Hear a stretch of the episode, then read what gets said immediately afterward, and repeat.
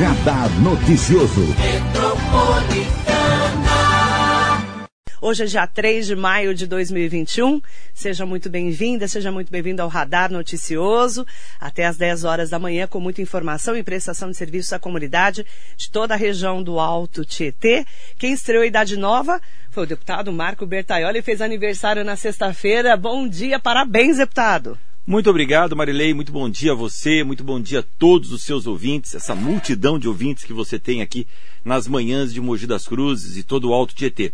É uma alegria muito grande estar aqui com você. Começando maio já, abril já terminou. É incrível como nós já estamos praticamente no meio do ano de 2021, um ano tão difícil para é. todos nós, que até para comemorar aniversário você difícil. fica é, restrito, né? Não é. pode sair de casa, não pode ter aglomeração.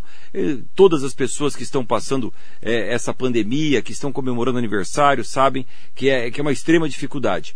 E nós temos que priorizar o que é prioritário nesse momento, que é nos resguardar nos cuidar para que essa pandemia possa passar o mais rápido possível. E ela só vai passar com uma ferramenta: vacina. A hora que a população toda estiver imunizada e a gente possa voltar a ter uma vida perto da normalidade, né, Marilei? Você falava agora há pouco do retorno às aulas, de tantas é, tristezas que as pessoas, famílias têm passado em relação a não poder ter uma vida dentro das suas expectativas. É, as crianças nas escolas perdendo essa oportunidade de convivência com os colegas, de convivência com os professores, de aprendizado efetivamente. Então são tempos difíceis, tempos Sim. estranhos, Marilei. Nós começando, estamos começando, né, o primeiro dia útil do mês de maio, e hoje eu quero até trazer um destaque aqui para o deputado, que saiu aí na coluna do Estadão, né, do sábado, sobre a MP, a medida provisória, que o deputado está sendo relator agora, né, tratando sobre a retomada econômica e a recuperação dos empregos. O Estadão fez aqui um destaque, fez até uma charge do deputado. Eu olhei, eu falei, meu Deus, que charge mais linda, é. né? Como é que foi essa, essa nota, né, deputado facilitador? Está aqui Marco Bertaioli, do PSD, ex-prefeito de Mogi das Cruzes, em São Paulo, foi escolhido relator da MP do Ambiente de Negócios, né? E o deputado tem que tem se mostrado um aluno aplicado, né? Passou horas no Ministério da Economia, sendo é, tendo uma aula né, com a Secretaria de Advocacia da Concorrência e Competitividade, que na semana passada eu sei que você se debruçou aí para essa nova MP. Como foi esse destaque aí no Estadão, num jornal tão importante do Brasil, e também essa nova fase sua de dedicação especial para a retomada? Olha só, Marilei, nós estamos enfrentando uma pandemia, nós podemos falar sobre os aspectos de saúde dessa pandemia quer ter mais leitos hospitalares, como aqui em Mogi das Cruzes nós trabalhamos tanto para que o Arnaldo Pesutti Cavalcante disponibilizasse mais leitos, o Hospital Municipal, vacinas, que é a única ferramenta para nós ultrapassarmos toda essa pandemia, a imunização da população. Mas existe um agravante, que é a economia a retomada dos empregos que nós perdemos durante esse um ano e meio praticamente, né, de pandemia. Nós precisamos abrir as portas do mercado de trabalho para que as empresas voltem a funcionar, para que novas empresas sejam abertas, porque isso significa geração de empregos. Todo o trabalho do Congresso Nacional hoje focado em entender como nós podemos facilitar a vida de quem quer empreender. Porque quem empreende gera oportunidade de trabalho para si próprio ou para aqueles que vão contratar para trabalhar com ele. Então nós precisamos ter um ambiente de negócios favorável. Como a medida provisória criada pelo Ministério da Economia diz, ambiente de negócios. Nós precisamos que o Brasil seja um ambiente propício para novos negócios, que não seja um ambiente hostil como é hoje, que não seja um ambiente burocrático como é hoje, como não, não seja um ambiente tão é, difícil de entendimento como é hoje. Então, o Ministério da Economia começou a olhar a vida útil de uma empresa, da sua abertura, uhum. por todos os obstáculos que ela precisa superar para viver e até um dia o seu fechamento. É, é, como é a vida de uma empresa no Brasil? O Banco Mundial, que é um banco que avalia esse ambiente de negócios no mundo inteiro, faz um ranking de 190 países. E para nossa tristeza, o Brasil está na centésima vigésima quarta posição. Nós estamos quase no fim da fila, para não dizer no fim. Ao lado, com todo respeito, da Somália e do Paraguai, que não são referências para o tamanho do Brasil. O Brasil deveria estar entre os 60 maiores do mundo para um ambiente saudável para negócios. O Brasil deveria estar ao lado do Chile, da Espanha, da Itália e não está. Isto comprova que a, a, o ambiente no Brasil, como eu disse, não é propício para a abertura de uma empresa. E quando eu falo não é propício, é para nós que estamos aqui em Mogi das Cruzes abrirmos uma pequena empresa no, numa, numa esquina de um bairro de Mogi, ou uma grande empresa multinacional que está lá na, no Japão querendo abrir uma filial no Brasil. A dificuldade é a mesma, seja para um microempreendedor ou seja para um capital internacional que venha investir no Brasil. E por que nós estamos preocupados com isso? Como eu disse, a resultante da abertura de empresas é emprego. E nós precisamos dar uma resposta para esses 15 milhões de brasileiros que estão desempregados nesse momento, fruto desta pandemia. Tá certo que o desemprego no Brasil já era bastante elevado antes da pandemia. Só se agravou nesses últimos eh, meses em função das empresas estarem fechadas para evitar o contágio do coronavírus. Todos os aspectos da, da, da legislação brasileira para abertura e fechamento de empresas, portanto, abertura de empregos, estão sendo analisados pelo Ministério da Economia. E são diversos. É desde o momento de abrir uma empresa até a ligação da energia na, no prédio que você vai se instalar. Hoje, para você ter uma ideia, a ligação do, do, do ponto de energia num numa estabelecimento comercial novo chega a levar mais de 100 dias em alguns lugares do Brasil mais de três meses entre você pedir a ligação e você ter a ligação efetivada. Não é possível. A não ser que, claro, que seja um local onde não tem energia elétrica. Mas aonde o poste já está passando na rua, nada se justifica ser 100 dias para uma ligação. Tudo isso vai fazendo com que o famoso custo Brasil, que a gente ouve tanto falar, né, vá sendo ampliado. Quanto custa empreender no Brasil? É muito caro é muito dispendioso. Por quê? Porque a burocracia é cara e nós não geramos emprego. Todas as etapas da vida de uma empresa estão sendo analisadas pelo Ministério da Economia, que editou uma medida provisória que já está valendo, mas vale por apenas quatro meses. Por isso que no Congresso precisa se trabalhar em conjunto e um deputado é escolhido para ser o relator dessa matéria. O relator emite um parecer que pode melhorar, pode alterar, pode contribuir para que esta medida provisória que o governo fez seja transformada numa legislação, numa lei eterna. Hoje a medida provisória vale por quatro meses. A partir do momento que o relator faz o seu parecer, e esse parecer é votado pelos demais deputados no plenário da Câmara e aprovado, vira uma legislação brasileira. E é para esta função de relator desta medida que retoma os empregos no Brasil que a Câmara Federal, através do presidente Arthur Lira, me convidou para exercer esta função. E, Marilei, confesso que eu fiquei bastante lisonjeado, óbvio, porque a missão é de muita responsabilidade, é uma missão de extrema relevância para o Brasil nesse momento, a retomada do emprego, a geração do emprego, a retomada econômica desse, dessa saída da pandemia, dessa abertura do Brasil para se relacionar com o mundo. Sem dúvida nenhuma, nesses quatro anos que eu estou na Câmara Federal, que eu ficarei nesse mandato, Marilei, é a medida legislativa mais importante que eu estarei produzindo. E ter uma lei desta grandeza autografada com o seu nome é uma honra para qualquer deputado, né? Então, Isso porque são 513, São né? 513. Então eu fiquei muito feliz com essa indicação. Vou me dedicar de corpo e alma como o Estadão já publicou na semana passada, na quinta-feira, eu fui ao Ministério da Economia e passei o dia inteiro no Ministério da Economia. Cheguei lá às nove da manhã, saí às cinco da tarde para vir embora para São Paulo. O que, que nós estudamos? Todas as vírgulas dessa legislação. Porque uma legislação nacional, uma vírgula que se altere, prejudica ou beneficia alguém que você não está nem imaginando, nem enxergando. Então nós precisamos estudar todos os aspectos de cada parágrafo dessa lei. E é isso que eu estou fazendo com muito empenho e com muita dedicação. E aí esse trâmite são é, quantos dias, né? Quantos meses desse trabalho para você apresentar toda essa né, mostrar medida, o seu trabalho. A medida provisória foi editada agora no início de abril.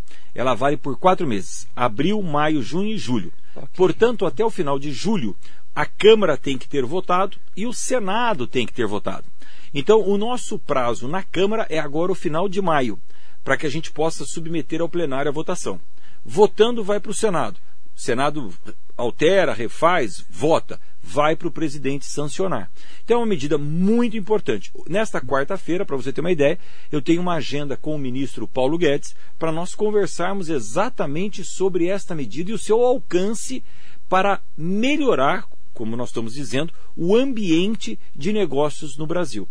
Olha, eu vou contar uma passagem para você ver, só para os ouvintes entenderem como é burocrático o nosso país e como você não consegue entender a legislação do nosso país.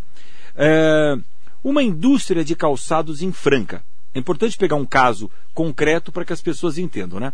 Uma indústria de calçados em Franca. Está lá produzindo calçados e tirou um pedido vendendo 10 mil pares de calçados para uma empresa da Espanha. Então, está exportando calçados. O calçado vai sair aqui de Franca e vai para a Espanha. Como é que esse calçado chega na Espanha? É mais barato colocar num navio e ir por transporte marítimo. Demora mais, mas é mais barato para que o preço do calçado seja competitivo lá na Espanha. Acontece que, através de uma legislação brasileira de 1940, ainda na ditadura Getúlio Vargas, diz que todo transporte marítimo deve ser feito por navios de bandeira brasileira. Todo transporte de produtos brasileiros exportados deve ser feito por navios de bandeira brasileira. Muito bem, então nós vamos. Mesmo que tenha um navio aqui italiano, voltando para a Itália vazio, voltando para a Europa vazio, voltando para a Espanha vazio, a indústria de calçados não pode colocar o seu calçado lá. Tem que colocar no navio de bandeira brasileira. Acontece, Marilei, que o, o Brasil não tem navios mercantes para transporte de longa distância de produtos. O Brasil não tem. Não existe é, é, uma, uma marinha mercante brasileira de grande porte para atravessar oceanos. Por que não existe? Porque os navios do mundo inteiro são licenciados, assim como é licenciado um carro, em países que são paraísos fiscais para navios. Você não vê aqui em Mogi, por exemplo, muitos carros que são de locação com a placa de Belo Horizonte? Por quê? Porque em Belo Horizonte a, o IPVA para carros de locação é mais barato. Então, todas as companhias de locação de carro licenciam os seus carros em Belo Horizonte. A mesma coisa acontece com os navios. Quando vão ser licenciados, se é assim o termo que a gente pode utilizar aqui para que haja uma compreensão, eles são licenciados em países onde o IPVA do navio é mais barato. E nesse caso aqui, próximo de nós, por exemplo, é o Panamá, que tem lá o canal do Panamá. Lá, os navios são licenciados com uma cota muito menor de impostos. Então, todos os navios do mundo são licenciados no é, Panamá ou são licenciados em outros países que são paraísos fiscais. Muito bem, então olha o que acontece com essa indústria de Franca. Ela vendeu para um país europeu, tem que mandar o calçado, mas por lei tem que mandar para o navio brasileiro. Não existe navio brasileiro. O que, que ela tem que fazer? Mandar um requerimento para a ANTAC, que é a Agência Nacional de Transportes Aquaviários, dizendo vendi para a Europa, para a Espanha, não tem navio de bandeira brasileira, então eu quero uma autorização para mandar por um navio de bandeira é, panamenha. Aí, depois de 30 dias, a ANTAC, que não tem outra coisa para fazer a não ser autorizar, emite uma licença para que esse transporte seja feito. Portanto, né? olha a burocracia, olha o custo que isso agrega. Uma lei de 80 anos. Uma lei de 80 anos. Então, é preciso que o Brasil se modernize para poder competir com o mundo e sair dessa vergonhosa posição de centésimo vigésimo quarto país mais difícil de se eh, empreender do mundo. Então o Ministério da Economia está muito correto, está atento e está trabalhando para desburocratizar, para simplificar o Brasil. E é esse trabalho que nós estamos fazendo juntos. É, está o deputado Marco Bertaioli falando do assunto nacional. um assunto que vai repercutir na vida de todos nós, inclusive. Claro, porque é. a partir do momento que essa legislação é aprimorada, imediatamente ela entra em vigor, facilitando a vida de quem quer empreender. E como eu disse aqui para os nossos ouvintes, facilitar a vida do empreendedor não é abrir mão de nenhuma responsabilidade, é diminuir o trâmite burocrático. Veja bem, essa medida mexe com licenciamento ambiental, com zoneamento das cidades. Todas essas legislações estão preservadas. Ninguém mexe com licenciamento ambiental, ninguém mexe com zoneamento das cidades. Mas não é possível que, por exemplo, uma empresa para ser aberta tenha que entrar com uma consulta na prefeitura para saber se aquele local onde ela vai instalar a empresa é possível ou não é possível. E a prefeitura demore 30, 40, 60 dias para responder. Eu não estou aqui dizendo da prefeitura de Mogi, eu estou dando um exemplo do Brasil. E isso faz com que desanime esse empreendedor de abrir um negócio. Deixa eu te dar um outro exemplo é, bem positivo. Como essa medida provisória, essa legislação é ampla e eu estou me dedicando e trabalhando com o Ministério da Economia com muito afinco. É, hoje, uma empresa, para ser aberta, precisa se inscrever na prefeitura e tirar a inscrição municipal. Feito isso, ela vai no governo do estado de São Paulo pede autorização e tira uma inscrição estadual. Feito isso, ela vai no governo federal, pede uma inscrição e tira uma inscrição federal, que é o CNPJ. Olha a burocracia. Nós estamos criando no Brasil, através dessa legislação, o balcão único de abertura de empresas. Através do computador, você entra e só tira uma inscrição, a inscrição federal, CNPJ, que vai valer para as três esferas: município, estado e a União. Tem coisa mais óbvia do que isso? Desburocratizando três inscrições para a mesma empresa?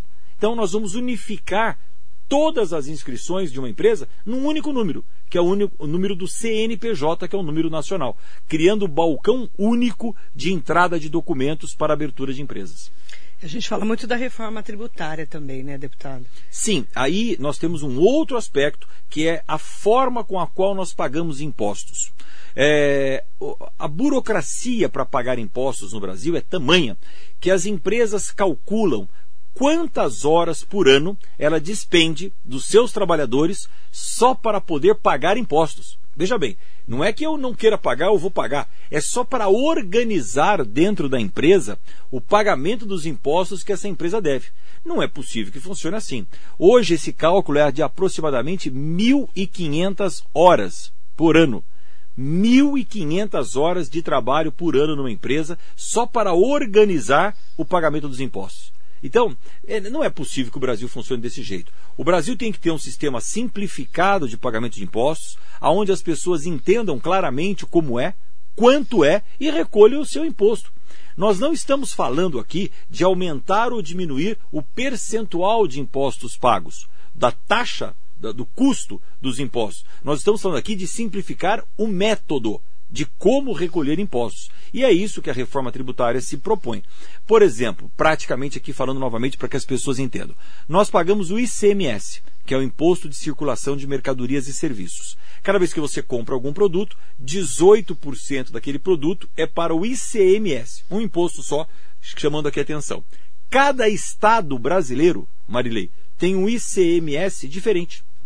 Cada um dos 27 entes da Federação Brasileira tem um ICMS diferente. Olha, se nós que estamos aqui já não entendemos, imagina uma empresa americana que venha se instalar no Brasil.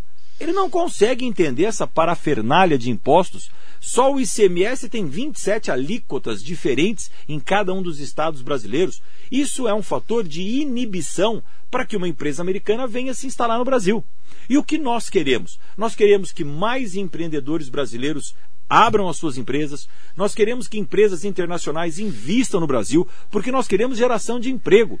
E não existe geração de emprego se não for através da abertura de empresas. Para gerar esses empregos, através da construção civil produzindo, nós precisamos simplificar a vida de quem quer produzir.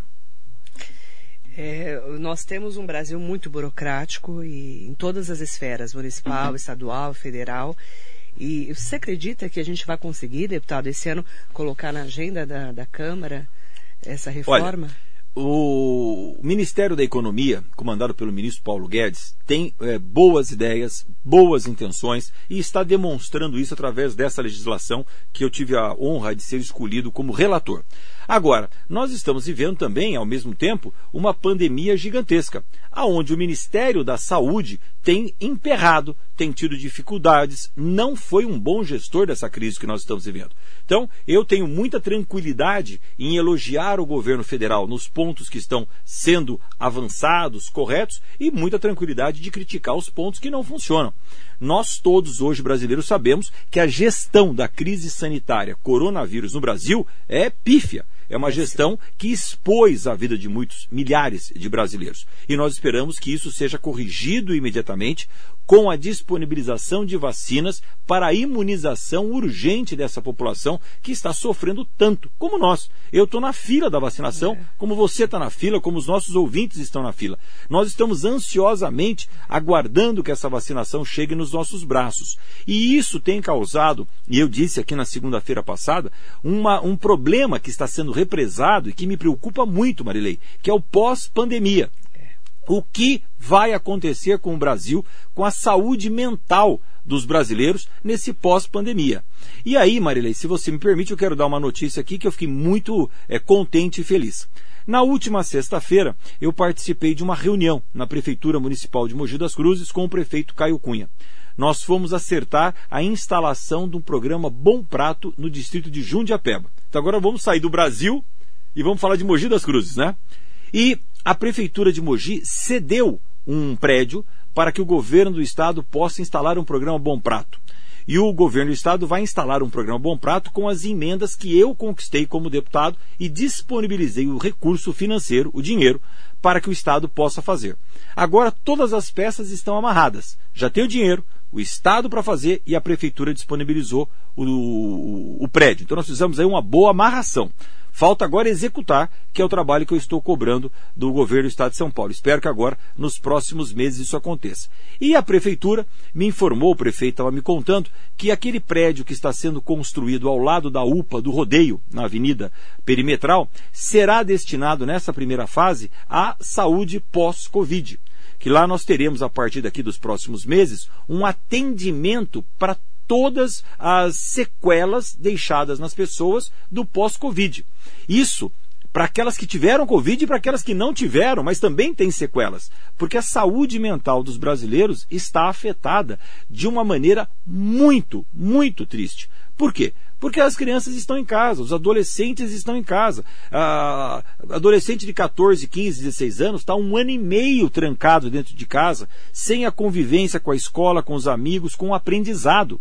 E isso traz uma, uma, um déficit de aprendizado gigantesco, traz uma frustração, uma decepção, uma depressão gigantesca. Então é muito importante nós cuidarmos da saúde da nossa população pós-Covid, e aqui eu estou dando um destaque especial para a nossa juventude no questão da saúde mental.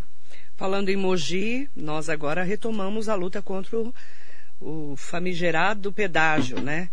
É, como que está é, isso em São Paulo? Você conversou com alguém a semana passada, depois que esteve aqui na rádio? Sim, conversamos e essa, é uma, infelizmente, é uma conversa diária, Marilei. É, foi um dos assuntos que eu tratei com o prefeito Caio Cunha na última sexta-feira também. Em que pese nós é, dependermos muito do governo do Estado de São Paulo, em que pese nós termos boas ações com o governo do Estado de São Paulo, só este ano eu construí quatro grandes ações com o governo de São Paulo. A primeira delas é esta, a instalação do programa Bom Prato em Jundiapeba.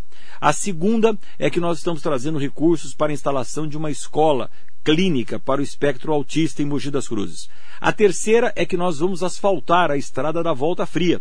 Inclusive, a licitação deve ser aberta agora no mês de maio para contratar a empresa que vai asfaltar a estrada da Volta Fria, ligando a Mogi Dutra com é, Jundiapeba. Inclusive, uma ponte nova ali sobre o Rio Tietê. Mas tudo isso não inibe que nós estejamos contra o governo do Estado de São Paulo se eles avançarem nessa história de colocar um pedágio em Mogi das Cruzes. Aqui eu reitero, ninguém vai avançar em Mogi das Cruzes colocando um pedágio sem que haja uma aquiescência, uma concordância da população mogiana. Como não há essa concordância, não pode ter pedágio. Então, isso é, é muito claro. É, nós precisamos entender que a estrada Mogi Dutra foi construída pela Prefeitura de Mogi das Cruzes na década de 70, pelo então prefeito Valdemar Costa Filho. Não é uma estrada que foi construída pelo governo do Estado de São Paulo. É uma estrada que já está pronta foi duplicada na década de 80, de, do, no, do, começo dos anos 2000, aliás, é, na gestão do prefeito Jundiabe, junto com o governador Geraldo Alckmin. Então não tem nenhum sentido, agora, depois de 30 anos, que essa estrada está pronta, está duplicada, vir colocar um pedágio para subsidiar a duplicação da Rio Santos. Não faz nenhum sentido. E nós vamos lutar com todas as armas, com todas as possibilidades que nós tivermos, políticas e jurídicas, para que isso não aconteça. Deputado Marco Bertaioli, nosso convidado especial às segundas-feiras para falarmos os assuntos em destaque, né, na semana. Mandar bom dia para todo mundo que acompanha a gente aqui no nosso radar noticioso. Aproveitar também para mandar bom dia para quem está conosco no Facebook, no Instagram, no YouTube. Marinete Bruno, lá de Itaquá. Jefferson Borges. Mandar bom dia para Genésio Cândido, Ruth Evangelista. Manda bom dia para Heloísa Moreira. Também aproveitar para mandar bom dia especial para todos os ouvintes. Tem ouvinte mandando também, internautas mandando perguntas para o deputado. É, aproveitar para falar ah, Mari, é, Marílio Linhares. Qual o projeto no segmento de turismo pós-pandemia para Mogi das Cruzes? Esse segmento em todo o mundo gera empregos e renda. Olha, primeiro cumprimentar todos os ouvintes que estão nos ligando, mandando um bom dia, cumprimentando. Todas as perguntas serão respondidas, como eu faço sempre às segundas-feiras. Hoje, durante o período da tarde, o pessoal que trabalha comigo pega todas as perguntas e nós respondemos. Inclusive, nós estamos trabalhando, e agradeço a pergunta do ouvinte, com o investimento para que esse lazer mogiano, para que esse turismo mogiano para os mogianos seja fortalecido. Nesse um ano e meio de parques, por exemplo, fechados em Mogi das Cruzes, nós tivemos aí um não investimento em melhorias no Parque Centenário, no Parque da Cidade, que eu tive a oportunidade de construir, e no Parque Leão Pfeffer. É muito importante que esses parques de Mogi das Cruzes ganhem novos equipamentos, ganhem uma revitalização para que ele possa ser mais atrativo para a população. Uhum. O Parque Leão Pfeffer em Bras Cubas, o Parque da Cidade aqui no Alto de Ipiranga e o Parque Centenário aqui no caminho de César de Souza. Esses três parques vão receber, Marilei, e aqui uma notícia de primeira mão para você, um investimento de um milhão de reais que eu conquistei junto ao Ministério do Turismo. Amanhã, terça-feira, o prefeito Caio Cunha estará comigo em Brasília e nós temos uma audiência com o ministro do Turismo para tentar liberar esse um milhão de reais que serão destinados à revitalização dos três parques de Mogi das Cruzes: o Leon Pfeffer, o Centenário e o Parque da Cidade. Para limpeza, equipamento, plantio, vegetação, novos equipamentos, novos brinquedos, enfim, deixar os parques em condições para que quando chegar o final do ano, o nosso verão chegar, e se Deus quiser a pandemia já tiver ido e a gente possa estar tá, é, respirando ar puro sem as máscaras, nós vamos poder utilizar os parques de Mogi das Cruzes, que são uma grande atração turística da nossa cidade, de uma maneira plena. Então amanhã nós estaremos em Brasília junto com o ministro do Turismo para liberar esse recurso para investimento nos parques de Mogi, uma emenda, uma conquista minha como deputado federal. Um milhão de reais para os três parques. Para serem investidos nos parques de Mogi das Cruzes. O, a secreta, quando você conquista uma verba como essa, a Secretaria de Planejamento, comandada pelo Cláudio Faria, faz o projeto do que vai ser executado. Então nós temos aí a pretensão de investir nos três parques municipais de Mogi das Cruzes e agora esse projeto está sendo feito para ser apresentado ao Ministério do Turismo. Amanhã, então, o prefeito Caio Cunha vai para Brasília encontrar o deputado Marco Bertolli para ir só no Ministério do Turismo? Não, nós temos duas agendas muito importantes amanhã em Brasília. Nós estaremos no Ministério do Turismo às 14h30 para a liberação de um milhão de reais para uh, os três parques de Mogi das Cruzes. E às 17 horas nós vamos estar no Ministério da Educação com a equipe do FNDE, que é o Fundo Nacional de Desenvolvimento da Educação, para que o secretário Cláudio possa apresentar o projeto da Escola Municipal Clínica que nós construiremos em Mogi para tratar especificamente o espectro do autismo, que será construída ao lado do ginásio do Paradesporto, ali no Mogilar, no rodeio. Então, o prefeito Caio Cunha, o secretário Cláudio e eu temos uma audiência amanhã às 17 horas no FNDE para apresentarmos o projeto para que o FNDE possa liberar os 2 milhões e 500 mil reais que são necessários para a construção dessa escola. Ali já é terreno da prefeitura. Ali né? já é terreno da prefeitura. O projeto feito, elaborado pelo secretário Cláudio, a pedido do prefeito Caio Cunha, ficou espetacular, um projeto muito bonito. Um projeto térreo, prático, acessível. Um ali, então. E ali vira um complexo de saúde, como nós projetamos, né? Quando nós recebemos aquela área remanescente do loteamento Bela Citar, nós projetamos ali um complexo de saúde. Então nós temos ali a ACD, nós temos uma UPA, 24 horas, nós temos uma creche que nós construímos, nós temos o ginásio do Paradesporto que nós construímos. Esse e é ao agora, lado. ao lado, o prefeito Caio Cunha vai concluir essa clínica para atendimento do pós-Covid e ao lado do ginásio do Paradesporto, a escola de tratamento do espectro autismo. Então vai ser ali um complexo de saúde bastante grande, único na cidade e muito importante para a nossa população.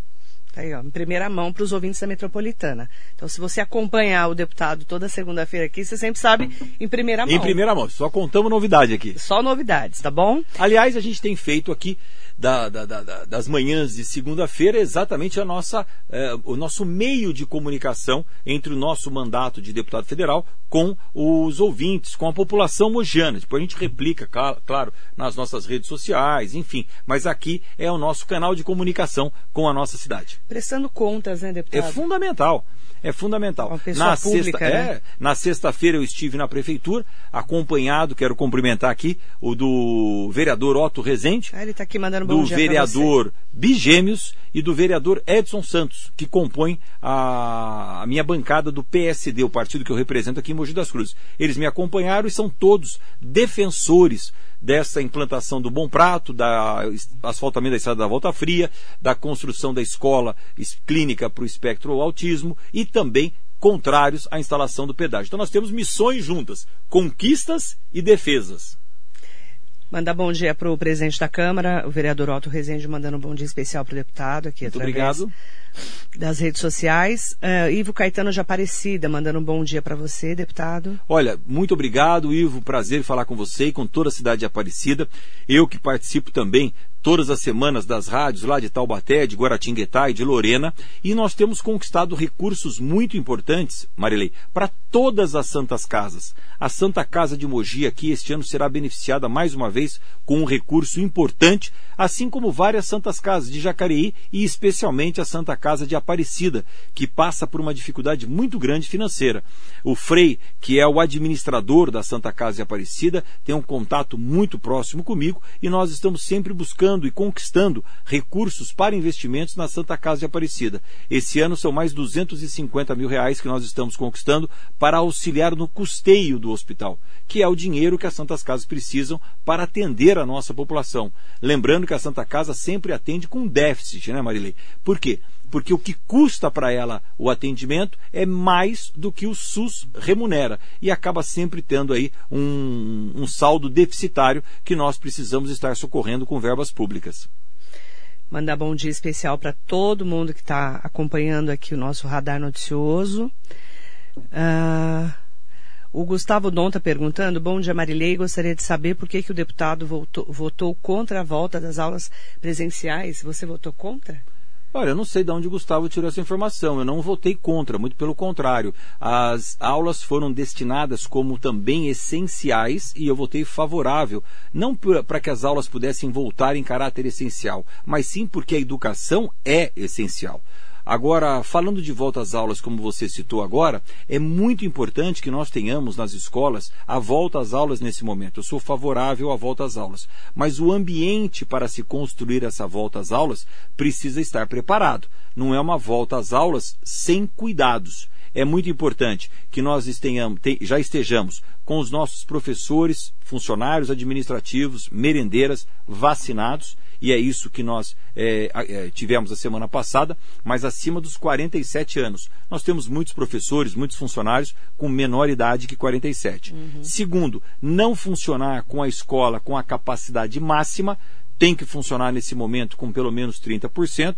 E, por fim, as regras de proteção precisam estar instituídas na escola. O distanciamento, o álcool em gel, o uso de máscaras. Se esses procedimentos forem adotados e cada escola tem a sua responsabilidade de fazê-lo, não há por que nós não iniciarmos as aulas e salvarmos a educação das nossas crianças que estão há um ano e meio sem aulas nesse momento.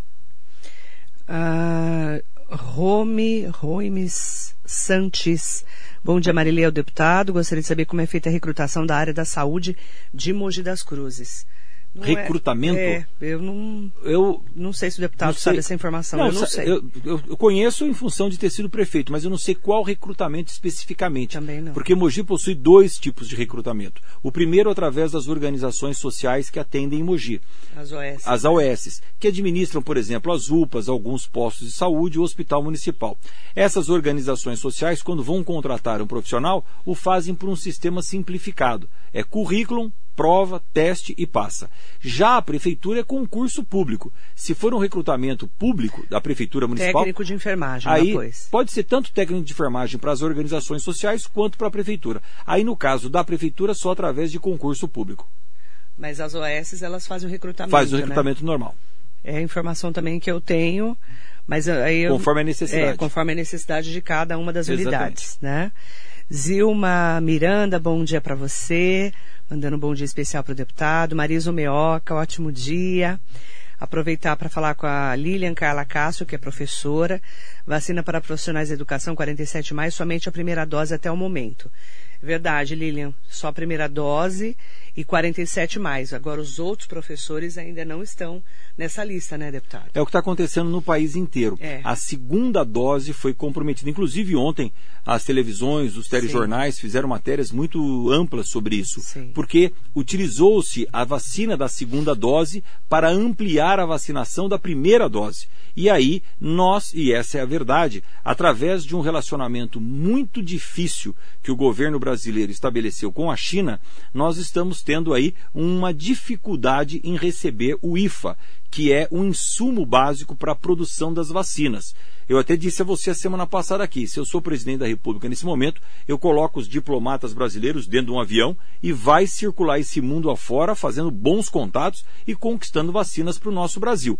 Infelizmente, o governo brasileiro se desentendeu aí de uma forma absolutamente amadora, primária, beira a irresponsabilidade com a China. E hoje nós não temos aí a priorização da China, que é o grande parceiro comercial do Brasil, tem que ser tratado com muito respeito, é o maior cliente do Brasil, então precisa ser tratado como um, gran, grande cliente e infelizmente isso não aconteceu. Mandar bom dia especial também. Ah, nossa, tem várias perguntas muito interessantes. É, uma pergunta do Gabriel Sales falando de saneamento básico. Tem várias pessoas falando de saneamento hoje que é um assunto importantíssimo para todos nós. Deixa eu só atualizar aqui a informação E essa dele. é a parte boa da nossa participação aqui nas segundas-feiras. Primeiro, eu tenho a oportunidade de prestar contas, falar o que nós estamos fazendo e como nós estamos ajudando o Brasil, o estado de São Paulo que eu represento em Brasília e a minha cidade que é Mogi das Cruzes. E a segunda parte é essa, é de ouvir as demandas dos nossos ouvintes para que eu tenha mais subsídios Uhum. para fazer um trabalho cada vez me melhor, né, Marilei? Eu entendendo a preocupação das pessoas, posso agir de É. uma forma mais sintonizada. Então é por isso que eu fico muito grato de estar aqui com você todas as segundas-feiras, porque eu consigo entender o que as pessoas estão pensando, esclarecer dúvidas, passar a informação correta e nós entendemos juntos como defendemos a nossa região do Alto Tietê. Ó, é interessante a pergunta do Gabriel Salles. Bom dia, Marilei. Gostaria de saber por que no mandato do Bertaioli como prefeito não investiu em saneamento básico em Jundiapeba.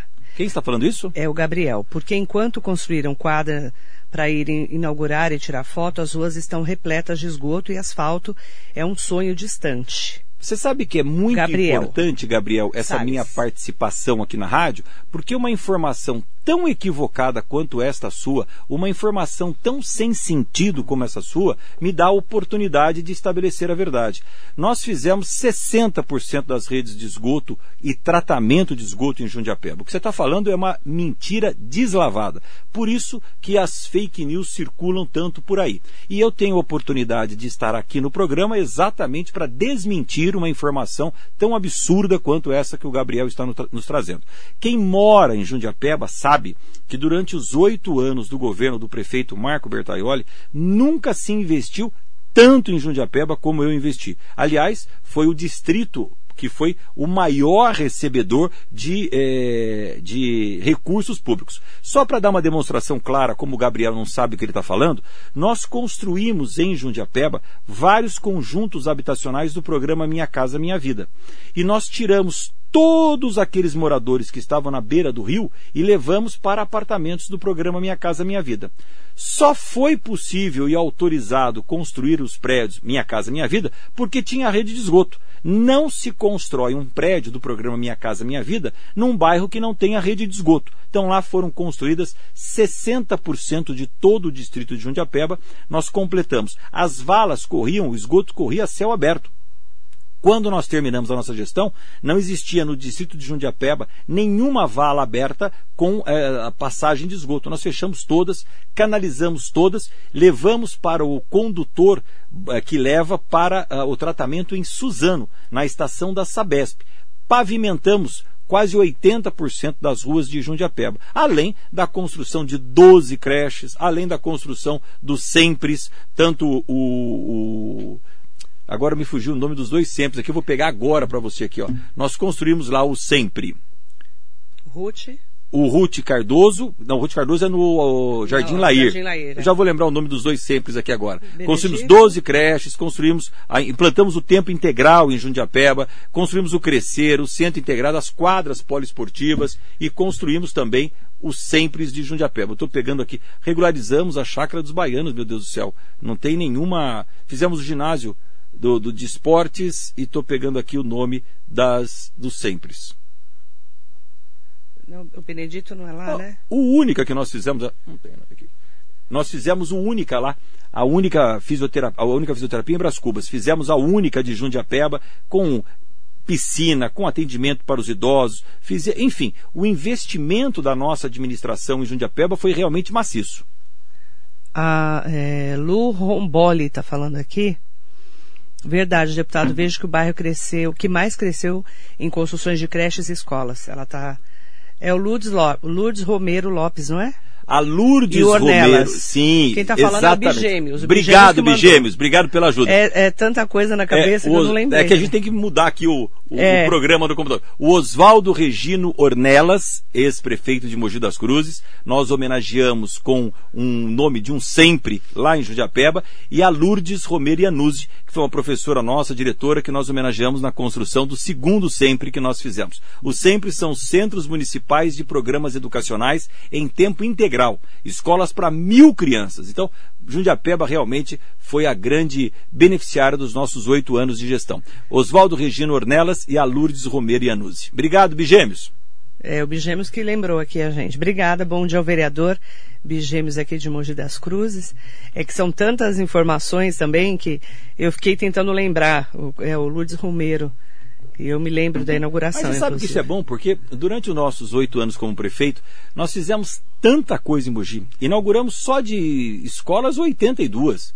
Agora, vai lembrar o nome das 82. Tem ah, que ter um, um, um, um, mapa aqui junto, né? Lembrar em cada um dos bairros. Só de unidades de saúde foram 34, cada uma batizada com um patrono. Então, nós fizemos um trabalho realmente que eu me orgulho muito durante os oito anos em que tive a honra de ser prefeito da minha cidade. Danilo Matias Hancock também pôs. Lourdes e Ornelas. Isso. Deve ser o pessoal Obrigado. de lá, né? Obrigado, Danilo. Obrigado, pessoal de Jundiapeba, me ajudando a lembrar o nome. Eu quero agradecer a participação de todos vocês. E o Clodoaldo Cassola colocou aqui. E os viadutos nas passagens de linhas férreas de Mogi? Olha, Nossa, essa... faz tempo que eu é, falo desse assunto, são, lembrou um assunto ótimo. Sabe o que é importante? Os projetos, eles têm começo, meio e fim. E muitos desses projetos grandes que nós desenvolvemos em Mogi, eles não acabam. É impossível acabar em quatro anos, em oito anos, numa única gestão. Por exemplo, quando nós iniciamos o nosso trabalho, o transporte de trem em Mogi das Cruzes era bastante precário, parando em todas as cancelas. Nós fizemos, eu já repeti isso aqui, um acordo com a CPTM, colocamos trens de qualidade, o expresso. Hoje não temos mais é, trens sem ar-condicionado circulando aqui na nossa linha, e nós fizemos os túneis da área central, que possibilitou a chegada do trem em mais é, com um intervalo menor. Hoje, em 5 em 5 minutos, tem uma composição até a estação Estudantes. Agora, nós precisamos fechar a, a passagem em Jundiapeba, por exemplo. Para isso, na minha administração, nós construímos a Avenida das Orquídeas, que é uma avenida gigantesca que desenvolveu ali Jundiapeba. E já tem uma rotatória tanto na Avenida das Orquídeas, quanto uma rotatória em Jundiapeba, ali, naquela é, chegada de Jundiapeba, pronta para receber o viaduto. Então nós vamos ter um viaduto ligando Jundiapeba à, à parte de baixo da linha onde está a Avenida das Orquídeas. E isso fecha a passagem de nível de Jundiapeba, uhum. trazendo mais circulação. Aqui na Cavaleiro, na Mijafé, também tem um viaduto projetado. Agora, tudo isso requer recursos, dinheiro, investimento e que, com esses últimos anos de crise que nós estamos, ainda mais agora com a pandemia, todos os recursos estão escassos, não existe dinheiro para fazer. Uhum. Mas o projeto de avançar em Mogi das Cruzes, fechando as cancelas, colocando os viadutos, está pronto, existe e é uma, um objetivo da cidade, que a gente conclua a reforma das estações, a nova estação do centro de Mogi das Cruzes e esses viadutos. É, o Danilo Melo mandou uma pergunta que tem tudo a ver com o que você acabou de falar, até para a gente poder complementar o assunto. Danilo, obrigada, viu? É, bom dia, Marilei, bom dia ao deputado. Eu gostaria de saber, de convidar o senhor, se possível, a visitar o distrito de César de Souza, as estradas do Procópio, Estrada Velha de Sabaúna, Estrada Santa Catarina, que precisa de asfalto, obras e recapeamento, estamos precisando dessa ajuda. E também se vai chegar a estação aqui em César de Souza, seria muito importante que Olha, é a extensão sim, da linha, né? É inevitável que a hora que nós consigamos aí concluir as obras das estações aqui de Jundiapeba, Brascuba, Centro e Estudantes, a gente consiga levar o expresso, não em todos os horários que não tem necessidade, mas em alguns horários por dia até o distrito de César de Souza. Porque aí, Marilei, aquele exemplo que eu tenho usado sempre, nós vamos ter um metrô de superfície dentro da cidade. Cinco estações em Mogi das Cruzes, com um trem de qualidade. Jundiapeba, César de Souza, você ligou Mogi inteiro por um trem de qualidade. Isso vai desafogar o trânsito. Vai ficar muito mais fácil vir para o centro da cidade de trem do que de ônibus ou qualquer outro transporte. Então, é muito importante que isso ocorra e é um grande objetivo nosso, Danilo, que a gente possa fazer com que a cidade inteira esteja integrada pelo transporte em linha férrea. Agradecer as perguntas de todos vocês. A assessoria do deputado depois responde uma por uma. É que a gente vai pegando aqui aleatoriamente, até para a gente tratar de vários assuntos toda segunda-feira. Deputado, obrigada. Eu que agradeço, Marilei, essa oportunidade que você me concede todas as segundas-feiras de estar aqui com você, de dirimir as dúvidas dos nossos ouvintes, de contar o trabalho que eu estou fazendo como deputado federal mogiano em Brasília defendendo a nossa cidade, trazendo recursos e investimentos para a nossa cidade, assim como eu foco Mogi das Cruzes, porque nós estamos falando aqui para os ouvintes de Mogi, mas todos os ouvintes que nos ouvem nas cidades do Alto Tietê, nós temos trabalho, recursos conquistados para todas as cidades. Arujá agora nós estamos fazendo um investimento muito grande, Itaquaquecetuba tem conquistado o trabalho do prefeito Eduardo lá, muitos recursos, coisa que Itaquá nunca teve. Eu mesmo, na última sexta-feira, liguei para o prefeito Eduardo, disponibilizando uma emenda de 2 milhões de reais para Itacoaxetuba, um milhão para equipamentos num posto de saúde e um milhão para a construção do ginásio do Paradesporto de é, Itacoaxetuba. Então, o trabalho é por toda a nossa região. Mas quando a gente fala aqui de Mogi, é muito gratificante, porque é a minha cidade, aonde a gente tem aqui a, a nossa vida e precisamos melhorar cada vez mais. Fico muito agradecido a você por essa oportunidade e desejo a todos os nossos ouvintes uma grande semana, abençoada por Deus, diminuindo, se Deus quiser, essa pandemia que nós estamos vivendo e melhorando cada dia mais para que a nossa vida possa voltar rapidamente, Marilei, a uma normalidade. Muito bom dia, muito obrigado. Obrigada, deputado. Ótima semana para você. Muito bom dia para quem participou junto com a gente aqui na Metropolitana.